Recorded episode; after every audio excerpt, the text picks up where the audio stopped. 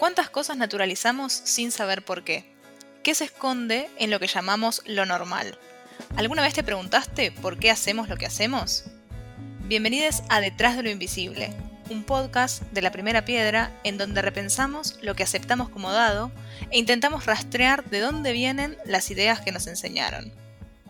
En el episodio de hoy, ¿musas o artistas?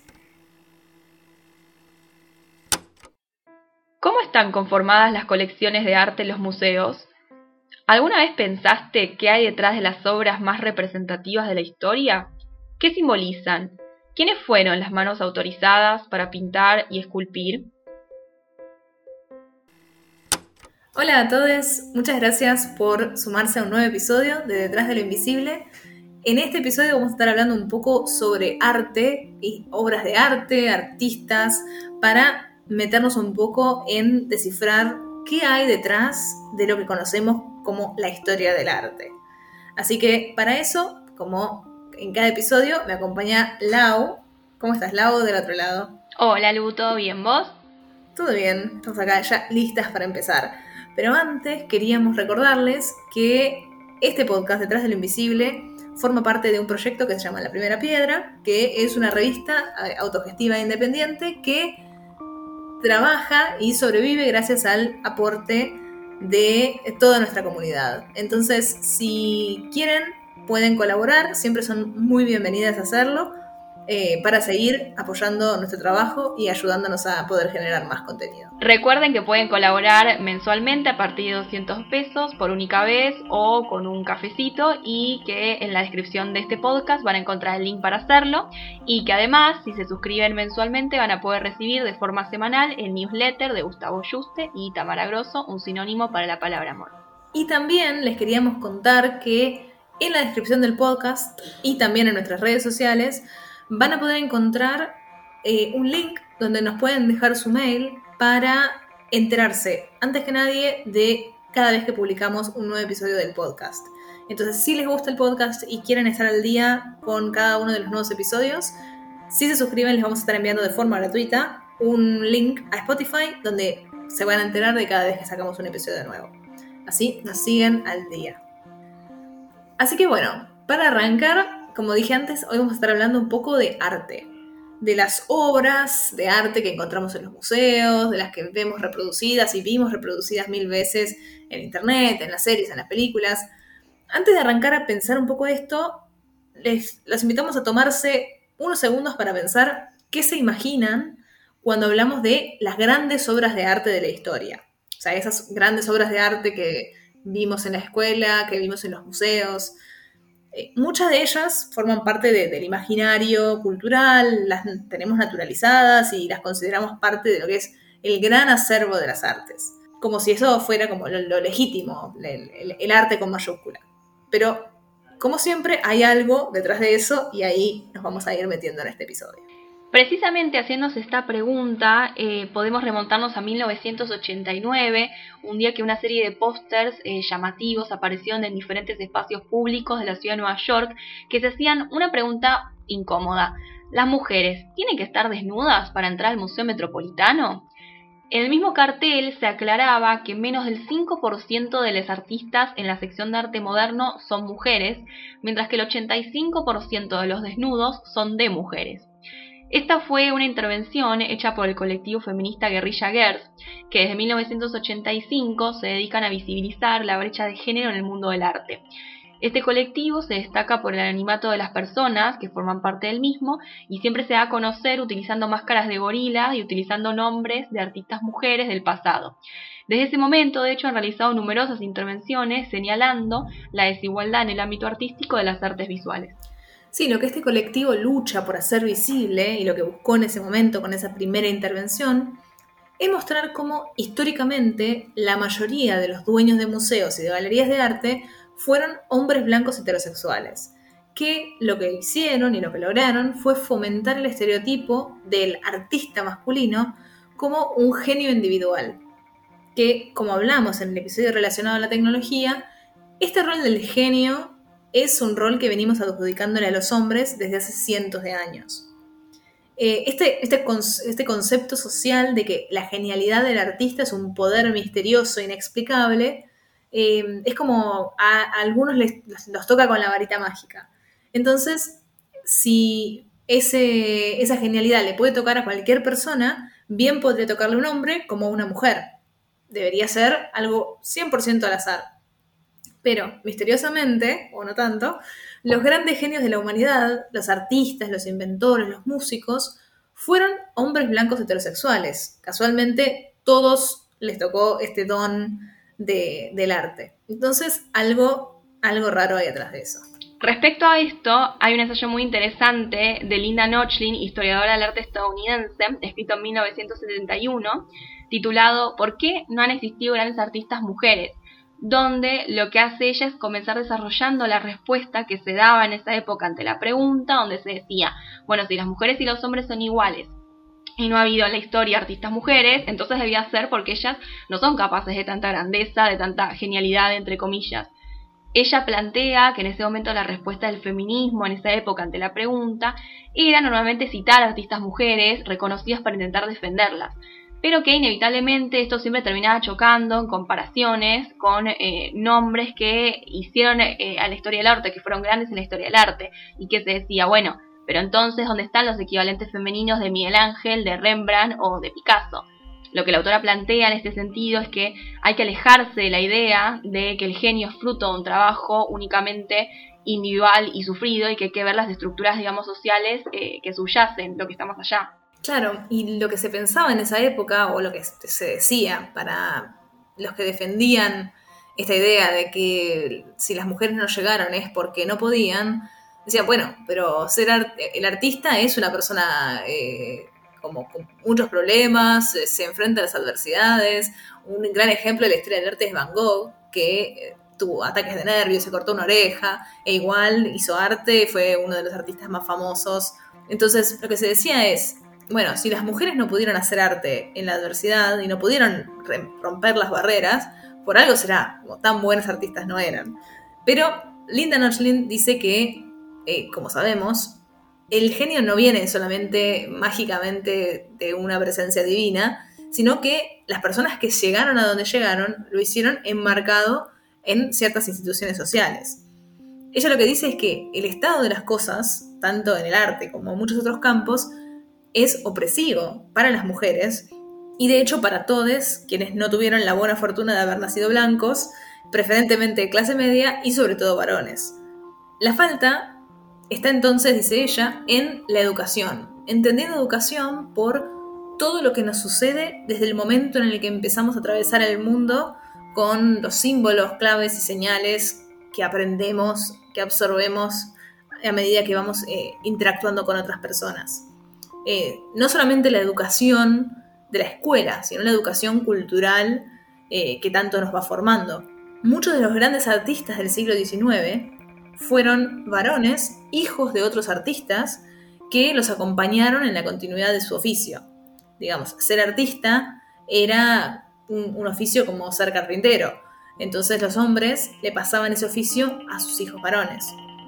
Nochlin también plantea que al igual que nos preguntamos por qué no existieron grandes artistas mujeres, podríamos preguntarnos por qué no existieron grandes artistas de la aristocracia, por ejemplo. Es decir, los aristócratas eran personas de mucho dinero y de mucho interés por el arte, pero no eran artistas. Ellos no tomaban eh, las, las herramientas y creaban el arte.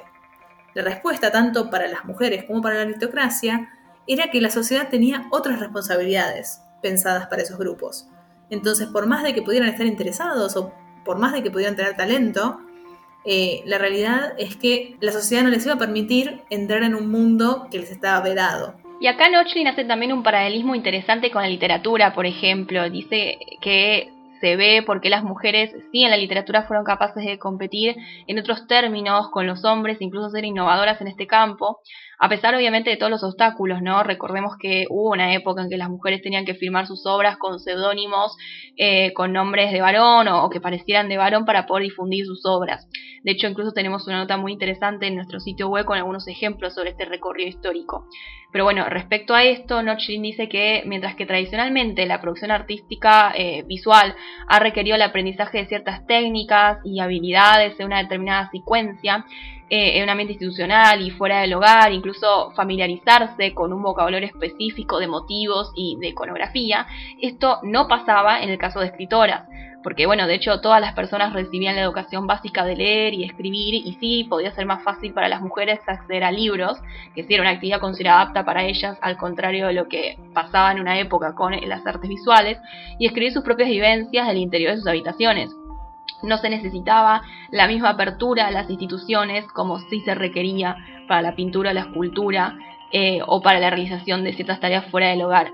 Ella dice que estos son los indicios de por qué se puede hablar hoy en día de una Emily Bronte o una Emily Dickinson y de la falta de sus contrapartes en las artes visuales, por lo menos hasta pasado mucho tiempo. Sí, y un ejemplo clave de esto es lo que pasa con la técnica del desnudo. Desde el Renacimiento hasta finales del siglo XIX, los estándares del arte tradicional más elevado planteaban que el estudio del cuerpo desnudo era necesario para alcanzar la calidad de una obra y que el, vestuario, es decir, la ropa que pudieran llevar los, los modelos que se, que se tomaban, arruinaba lo que se conocía como la universalidad temporal del cuerpo desnudo. Por lo tanto, todos los que eran aspirantes a pintores o escultores se reunían a realizar bocetos con modelos vivos, tanto masculinos como femeninos, en estudios privados acompañados por sus maestros. El problema es que hasta fines del siglo XIX, por ejemplo, en la Real Academia de Londres, que era un lugar muy reconocido para ser artista en esa época, las mujeres no tenían permitido el ingreso a estas reuniones por cuestiones de decoro. Es decir, las mujeres no podían realizar bocetos de otras mujeres desnudas y menos de otros hombres. Recién a partir del siglo XX se permitió que las mujeres pudieran ingresar a este tipo de prácticas de bocetos, pero únicamente si los modelos estaban parcialmente vestidos.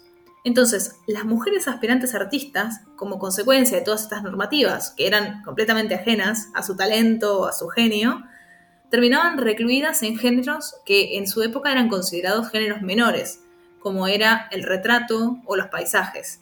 Entonces, para los artistas del Renacimiento, pintar un paisaje o pintar un retrato estaba mucho más abajo en la escala artística que, por ejemplo, pintar un, desnudo.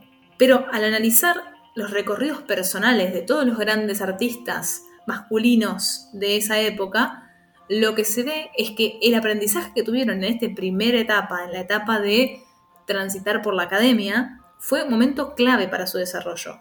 Es imposible saber cómo hubieran avanzado esos artistas si no hubieran tenido esta primera etapa de práctica con modelos.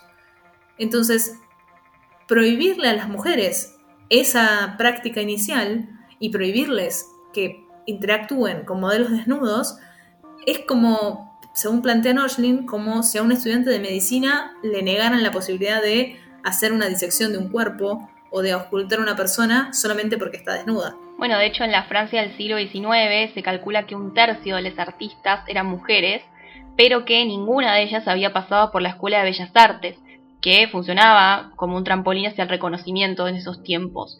Por esa misma razón, las mujeres tampoco eran entonces aceptadas como pintores profesionales. Solo un 7% había realizado pinturas por encargo en esa época. A pesar de que no tenían posibilidades de ingresar en la academia ni estímulos sociales para perseguir esa carrera, hubo mujeres que se dedicaban al arte como profesión. Y sin embargo, además, la única salvedad que encuentra Nochlin eh, respecto a la relación entre las mujeres y las artes visuales es lo que ella llama como las damas pintoras, entre comillas, es el hecho de que una mujer dibujara o pintara cuadros al interior del hogar no estaba mal visto para lo que a los manuales de etiqueta de la época, siempre y cuando obviamente se mantuviera dentro de los límites del amateurismo y como esparcimiento en el tiempo libre. Incluso era de hecho una actividad recomendada porque era considerada silenciosa, porque no molestaba a nadie y podía ser interrumpida, retomada en el caso de que requiriera realizar alguna tarea doméstica en el medio. Claro, entonces la mayor atención de las mujeres tenía que estar puesta en los demás, principalmente en su esposo e hijos. Y el arte, como esparcimiento, se les permitía como para liberar la mente de los quehaceres cotidianos. Es decir, se recomendaba que las mujeres podían hacer actividades artísticas, pero no como forma de, revolución o de liberación, sino para mantener la alegría y el equilibrio en el hogar. que era como, al fin y al cabo, lo, que tenían que hacer, ese era su rol. Entonces, esta idea de el genio individual que lucha por su arte no es realmente compatible con el rol que la mujer tenía en la sociedad de la época en la que se crearon estos grandes artistas. Para los hombres, ser artista era un trabajo, pero para las mujeres, ser artista era un pasatiempo. No, no, no existía una aspiración más allá de eso.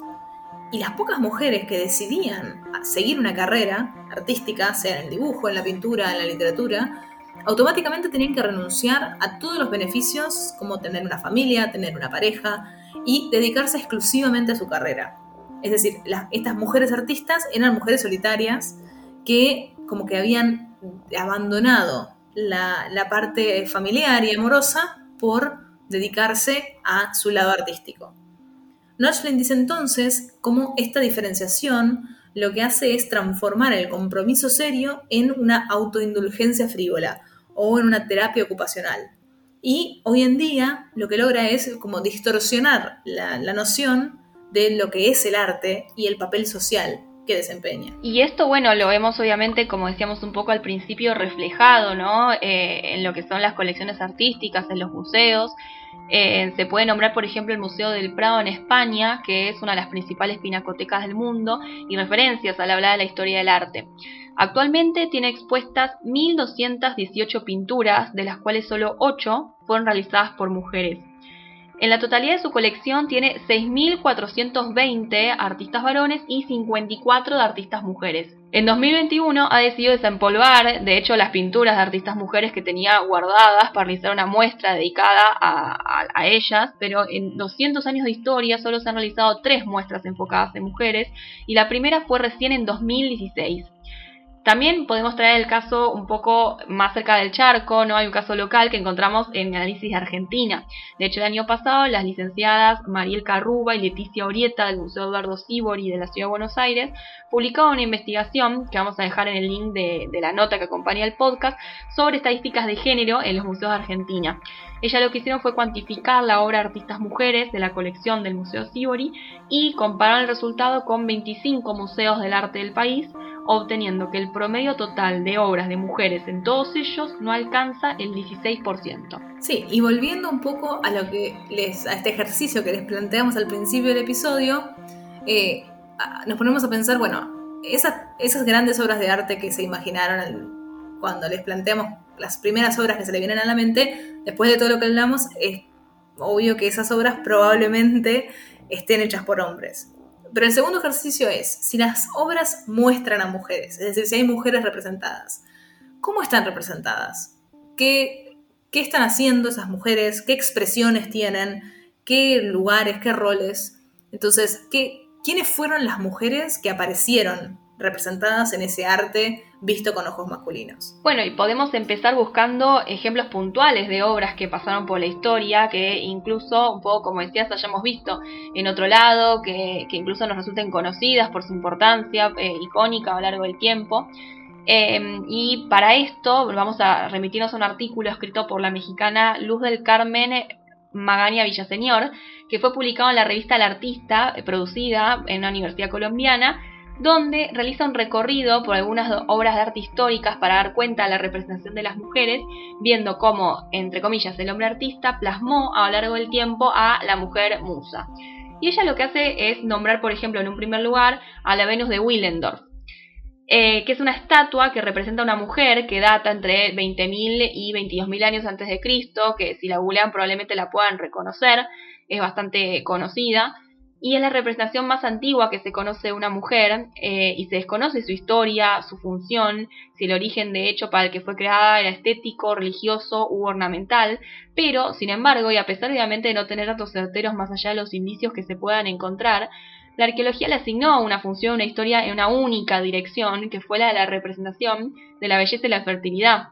Todo esto siempre de acuerdo a ciertos eh, estratos sociales, ¿no? Que se basan en el machismo. Ella dice, que es por eso precisamente por lo cual una piedra cilíndrica, por ejemplo, encontrada en alguna tumba de la antigüedad, si es que la tumba pertenecía a un hombre, era vista como un arma, pero si esa misma piedra es encontrada en la tumba de una mujer, es vista como un mortero para moler el trigo. Sí, y el artículo también muestra cómo en la Edad Media, en la época netamente teocentrista, donde el poder divino estaba en lo más alto de la jerarquía, las representaciones del cuerpo del hombre y de la mujer eran muy similares. La representación del cuerpo mortal, fuera femenino o masculino, era débil, inexpresivo, en una actitud muchas veces doliente, digamos, porque el cuerpo estaba asociado a la, mortalidad y al pecado. En este tiempo, las distinciones históricas se hacían de acuerdo a la Biblia, donde teníamos a la figura de Eva, que representaba a todas las mujeres, y traía consigo la idea de la voluptuosidad, la curiosidad hacia lo no permitido y el peligro de la desobediencia al poder. Todo lo que significara cuerpo era mal visto. El cuerpo representaba el deseo, el saber, y eso entraba mm, completamente en oposición a lo que era el dogma de la iglesia y el pensamiento eclesiástico. También por esa época, en el siglo XIII, se suma a la representación de Eva la representación de María Magdalena, que era la mujer adúltera, según la Biblia. Entonces, mientras que Eva representaba la ruptura de la autoridad a través de la concepción del cuerpo desde el conocimiento y el placer, la figura de María Magdalena actualiza la de Eva y, arrepentida, encarna también la idea del sacrificio. Estas dos cuestiones están íntimamente relacionadas con la cuestión sexual. La mujer es representada como un signo directamente asociado al sexo, ya sea desde el placer y por lo tanto desde el pecado, o desde el lado de la reproducción. Y en contrapartida se puede encontrar también la figura de la Virgen, creando de esta forma esos tres estereotipos que se pueden encontrar y reproducir a lo largo de la historia del arte, que fueron los de madre, virgen y prostituta. Pero por el lado de las figuras masculinas, si nos fijamos, no hay en cambio estereotipos tan definidos como estos eh, que se encontraban en el caso de las mujeres. Son figuras que se fueron acentuando en las obras artísticas con el paso del tiempo. Este artículo que venimos siguiendo nombra también como otra obra icónica a las vírgenes necias, que son un grupo de esculturas que se encuentran en una catedral alemana, construidas el año 1250, y la autora las nombra porque dice que eh, es en esta obra en la que por primera vez se deja de lado la inexpresividad de las mujeres en las representaciones, al menos en el caso de las esculturas, y donde a partir de ese momento cobran una gestualidad más humana. Pero ¿qué pasa? Que la expresividad que empiezan a cobrar se asocia a otro estereotipo, que es el de la histeria, la rabia, la pena y la sensibilidad. Por otra parte, otro ejemplo de una escultura que va mostrando cambios en la representación con el paso del tiempo es la de la Virgen Blanca, dice la autora, que también da un cambio en la expresión de la figura de la mujer virgen, donde por primera vez en la historia aparece sonriendo. Eh, y que esto eh, lo que hace es mostrarla como una madre, donde se convierte entonces como un estereotipo identificable para la maternidad. Sí, y es también en el siglo XIII donde cobra mayor protagonismo la figura mariana, lo cual significa que la idea de María como madre de Cristo se convierte en un personaje central en las artes visuales, un personaje que va a reproducirse eh, a lo largo de miles de obras en la historia del arte de esa época. A esta figura siempre se la va a observar como una versión santificada, es decir, la imagen de María va a estar siempre alejada de la imagen sexual de la mujer que hablábamos cuando hablábamos de Eva o de María Magdalena. Entonces, para completar como este arco de análisis, lo que la autora hace es nombrar dos otras obras icónicas. Una es la flagelación de Santa Bárbara del siglo XV, que es una de las primeras que muestra otro rol de la mujer, que también es muy representado y que se va a repetir mucho en los años siguientes, que es el de la bruja, la mujer castigada por querer generar un conocimiento propio por fuera del dogmático. Y por otro lado, tenemos la otra obra que menciona, que es el retrato de Giovanni Arnolfini y su esposa, donde ya alejada de los temas religiosos, también en el siglo XV, muestra a un matrimonio burgués, y la imagen de la mujer como esposa. La mujer como esposa, obviamente, es otra imagen que a lo largo de los siglos se va a seguir reproduciendo. Entonces hay ciertos patrones de la iconografía religiosa que se van a, continuar, incluso cuando no se hable de imágenes religiosas, esta idea de la Sagrada Familia se va a trasladar a la familia burguesa y las mujeres van a seguir ahí en su rol de madre digamos, siempre atadas a, los mismos roles.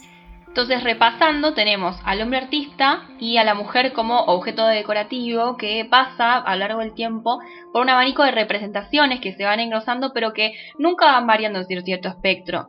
Además, entonces, de lo que era el, la hablar de virgen, madre o prostituta, pasan desde lo que es el ángel del hogar, la buena esposa, pasando por la fe fatal, o sea, la mujer seductora y malvada, y las mujeres de ociosas de clase alta, hasta, bueno, mucho tiempo después, la mujer moderna los albores del siglo XX conduciendo o fumando como algo anecdótico, por ejemplo. Por supuesto, también hay obras que pueden nombrarse diferentes y que reproducen otros patrones de la cultura machista. Eh, y sobre todo que muestran también la violencia. Por ejemplo, está el caso de eh, la mujer violentada en un baño, que es una escena que se reproduce en muchas obras del arte visual eh, y que está directamente relacionada con un pasaje bíblico muy representado, que es el de Susana y los viejos de Tintoretto que eh, representa a una mujer casada que es observada por dos jueces mientras toma un baño y que intentaron violarla. Y aunque el pasaje bíblico Dios los castiga, la representación pictórica históricamente se centró no en ese castigo, sino siempre en el personaje de Susana tomando un baño como una imagen eh, erótica y no como lo que en realidad es, que es la representación de una violación. De hecho, se la representa como sensualmente cuando en realidad se trataba de algo violento, y eso es algo que se reitera en varias obras a lo largo de la historia, no necesariamente relacionadas con este pasaje bíblico. Claro, y bueno, entonces son siglos y siglos en los que las mujeres toman en el arte ciertos roles y muestran eh, ciertas, ciertos perfiles que la historia y la sociedad eh, planteó como posibles, como horizontes posibles de la mujer en el arte. Recién es a finales del siglo XX cuando la mujer empieza a tomar el papel del sujeto individual y autónomo dentro del retrato y las mujeres empiezan a eh, mostrarse por sus propios méritos y no solamente vinculadas a un hombre como era hasta ese momento. Las artistas pertenecientes al movimiento feminista de los años 60 y 70 del siglo XX se centran en la construcción de una identidad sexual cuestionando a la propia mujer en sus retratos y autorretratos. Uno de los recursos que usan para poner en tela de juicio todo lo que se venía estudiando sobre la historia del arte hasta el momento era no solamente poner el, cuerpo y, modificarlo, sino también empezar a hablar sobre cómo era el lenguaje de ese arte tradicional occidental. Entonces muchas mujeres empiezan a rechazar también los materiales plásticos más utilizados y empiezan a usar nuevos productos eh, relacionados, por ejemplo, con el tejido, las arcillas, el látex, la fotografía, las instalaciones. Entonces, intentar romper un poco con toda esa tradición que venían repitiendo y repitiendo a lo largo de los años y darle notoriedad a ciertos materiales que hasta ese momento se vinculaban únicamente con las labores domésticas. También otro, otro recurso que se usó mucho fue sustituir imágenes de hombres por imágenes de mujeres para poner en duda de una forma un poco irónica cuál era el papel de la autoridad natural del hombre. Y entonces empezaron a aparecer en, el arte del siglo XX imágenes de mujeres fuertes y poderosas que estaban muy lejos de esto que hablábamos antes de la mujer únicamente como madre, la mujer únicamente como virgen o la mujer como prostituta del lado del pecado y de lo que no hay que hacer. Bueno, y si bien las representaciones fueron cambiando ¿no? a lo largo del tiempo y hoy en día también gracias a los movimientos feministas hay otra conciencia de la necesidad de eh, rever otras interpretaciones de muchos ámbitos, y en este caso lo que venimos hablando de las colecciones de arte, en los museos, de pensar las obras más allá de la importancia y la fama que hayan cobrado, de, lo icónicas que son, eh, ver lo que representan. Aún hoy en día hay una falta importante de obras de artistas de mujeres y diversidades. Lo que obviamente nos lleva a repreguntarnos, ¿cómo serían las colecciones de arte en los museos si se prestara atención a todas estas cuestiones? Si se incluyera una diversidad de artistas. ¿Cómo cambiaría la perspectiva histórica si los recorridos se hicieran teniendo en cuenta una perspectiva de género en los museos? Y el arte como lo conocemos, ¿hubiera sido diferente si hubiera habido un acceso igualitario a las herramientas creativas? Sí, y la realidad es que, bueno, por lo menos esto nos ayuda a pensar un poco quiénes son estos, estos grandes genios, eh, por qué los grandes genios del arte siempre fueron hombres blancos y empezar ahora, cuando podamos volver a los museos, eh, recorrerlos con una mirada crítica y pensar que eh, no eran genios individuales y tocados por la varita mágica, sino que fueron el resultado de el lugar en el que la sociedad los puso. Así que así llegamos al final de otro episodio del podcast. Esperamos que les haya gustado, que les haya hecho pensar un poco como nosotras. Eh, como dijimos al, comienzo de este episodio, les vamos a dejar acá en la descripción el link donde pueden dejarnos su mail. Así les vamos a estar enviando cada vez que hay un nuevo episodio un recordatorio para que puedan escucharlo. Y siempre eh, toda colaboración es bienvenida. Así que muchas gracias nuevamente por formar parte de este podcast y nos vemos en 15 días.